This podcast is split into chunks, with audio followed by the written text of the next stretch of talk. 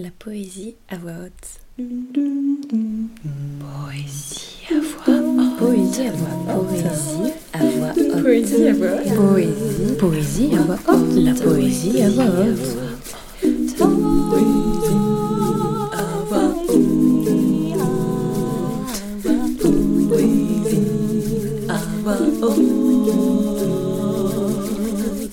Poésie à voix haute, comme son nom l'indique, est un podcast poétique.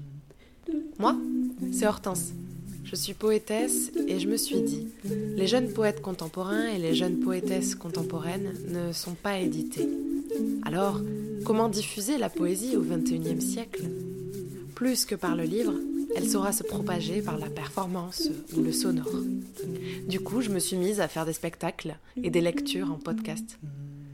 Et puis, j'ai envie de te toucher, toi, par la poésie, au milieu du brouhaha de la vie et de Netflix. Pour mieux comprendre les recherches derrière cette démarche, écoute donc l'épisode 0, le manifeste. Pour l'instant, laisse-toi surprendre, ouvre-toi. Allez, c'est parti.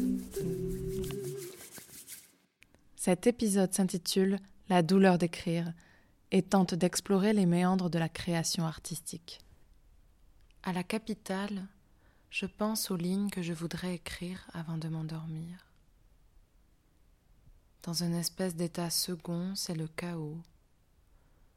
J'ai des mots plein la tête, je me dis que je vais les retenir comme le bas du t-shirt replié de mon enfance qui recueille le plus de cerises possible.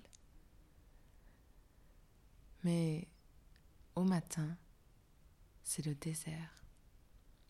J'aurais voulu les garder, mais au matin, les pensées se sont fait la malle. Il y a des jours où, lorsque je me mets à écrire, plus rien ne sort. Du silence dans ma tête, ce qui était du feu de pensée, ce flot continu la veille, a disparu sans raison. Pourtant, je sais que j'ai quelque chose à dire, je ne sais pas encore comment, c'est tout. Mais j'en suis sûre. Il y a pourtant quelques fois où j'arrive à extérioriser ce feu qui brûle constamment, constamment en orage, qui embrasse mon intestin, qui embrase mon intestin, cette chaleur incessante.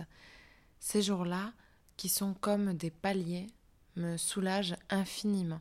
Cela ne dure jamais longtemps, mais assez pour se sentir un minimum soulagé, cette métaphore de la chaleur n'en est pas seulement une, elle est vraie. J'ai réellement chaud, ça chauffe en moi.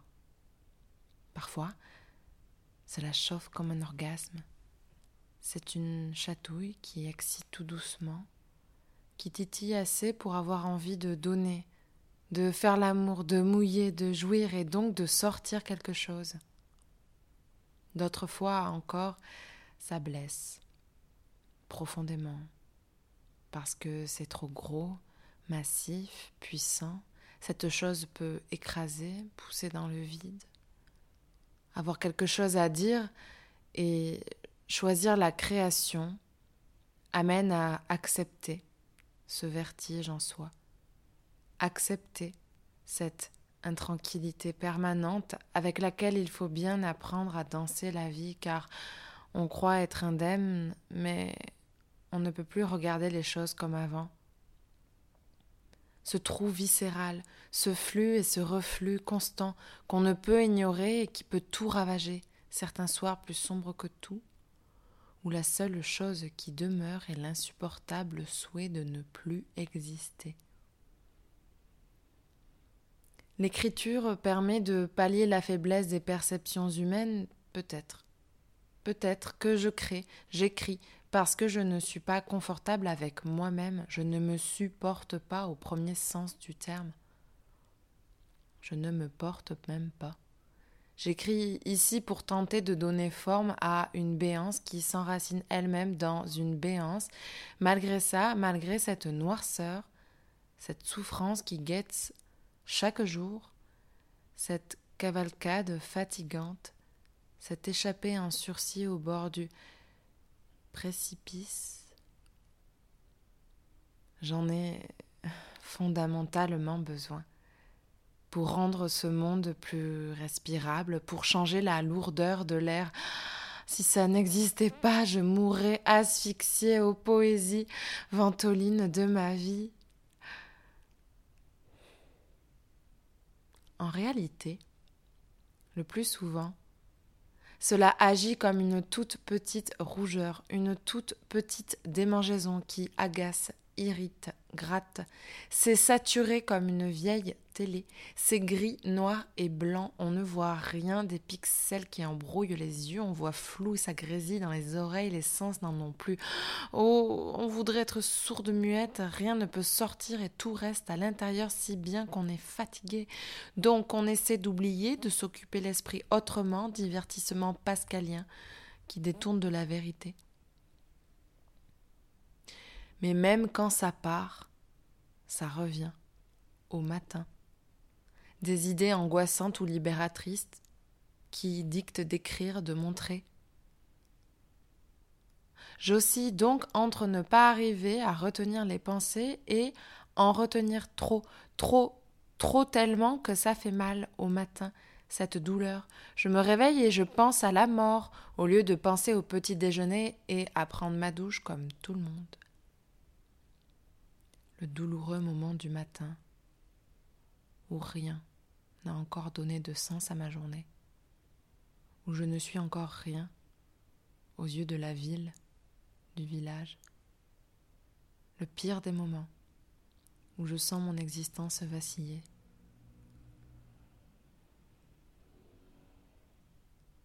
Je ne sers à rien, je ne suis rien, que broquille à quoi bon Dans ces moments-là, je perds le sens de la réalité. J'ai l'impression que le monde n'existe pas et que je n'existe pas. Tout est dénuement. Toute parole est calembredaine, toute poésie est brimborion, tout objet est colifiché. J'agis ma cache, toute existence est fichaise, tout, tout bien est fifrelin. Cette boule brûlante au sein de mes entrailles, parfois je l'appelle peur, Parfois je l'appelle joie, parfois blessure ou encore mort.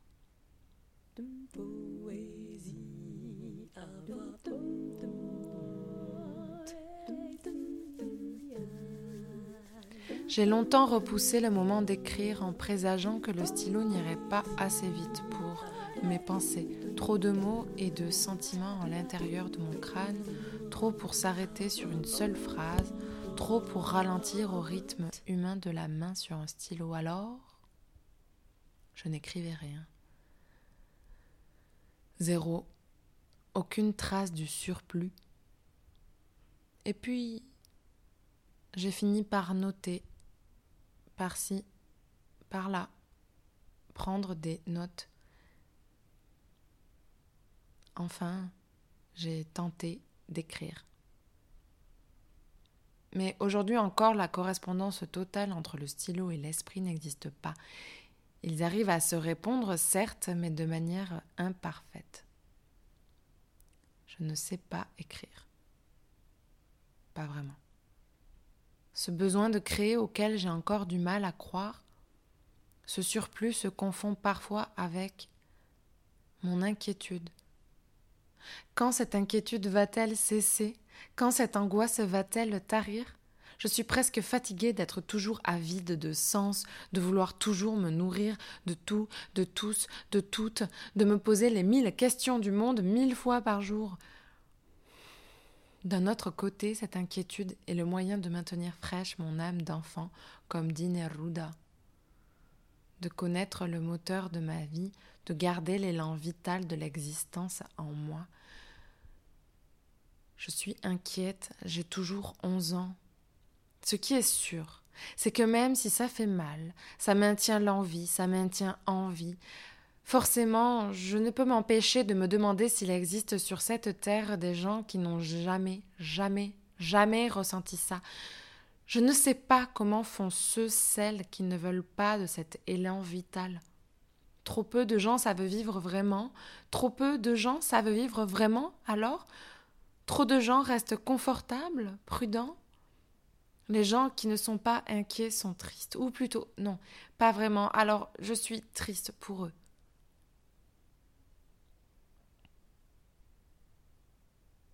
Écrire, créer, douleur, j'en ai besoin comme j'ai besoin de manger et de dormir. Ça me rend vivante. Ah, je peux les comprendre, c'est harassant, c'est plus reposant leur vie, mais il faut hurler à la vie, il faut hurler à la vie. Oui, il y a des jours où je ne le supporte pas, où je voudrais quitter ma condition, où je voudrais leur donner mes questions pour me délester de ce point invisible. Tenez, je vous donne mes questions. De quoi as-tu peur? Est-ce qu'on se ressemble? Quel est le sens de tout ça? À quoi bon? Pourquoi on veut se souvenir? Pourquoi on veut oublier?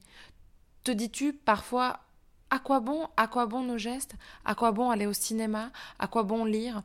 Oui, on gesticule, on lit, on va au cinéma, au théâtre, regarder des œuvres parce qu'on cherche des réponses et jamais, jamais personne ne nous répond. On ne sait jamais rien. Alors on rentre se coucher. Chagrin ou néant, tu choisis quoi?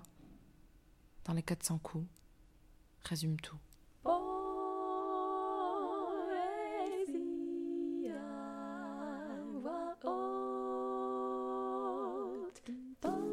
Si tu ne veux rater aucune lecture sonore, abonne-toi. Tu peux aussi me suivre sur Instagram, at ou sur mon site internet, hortensereinal.com. Le jingle a été créé et chanté par Lily Aimonino. Le logo a été conçu par Marion Giraud.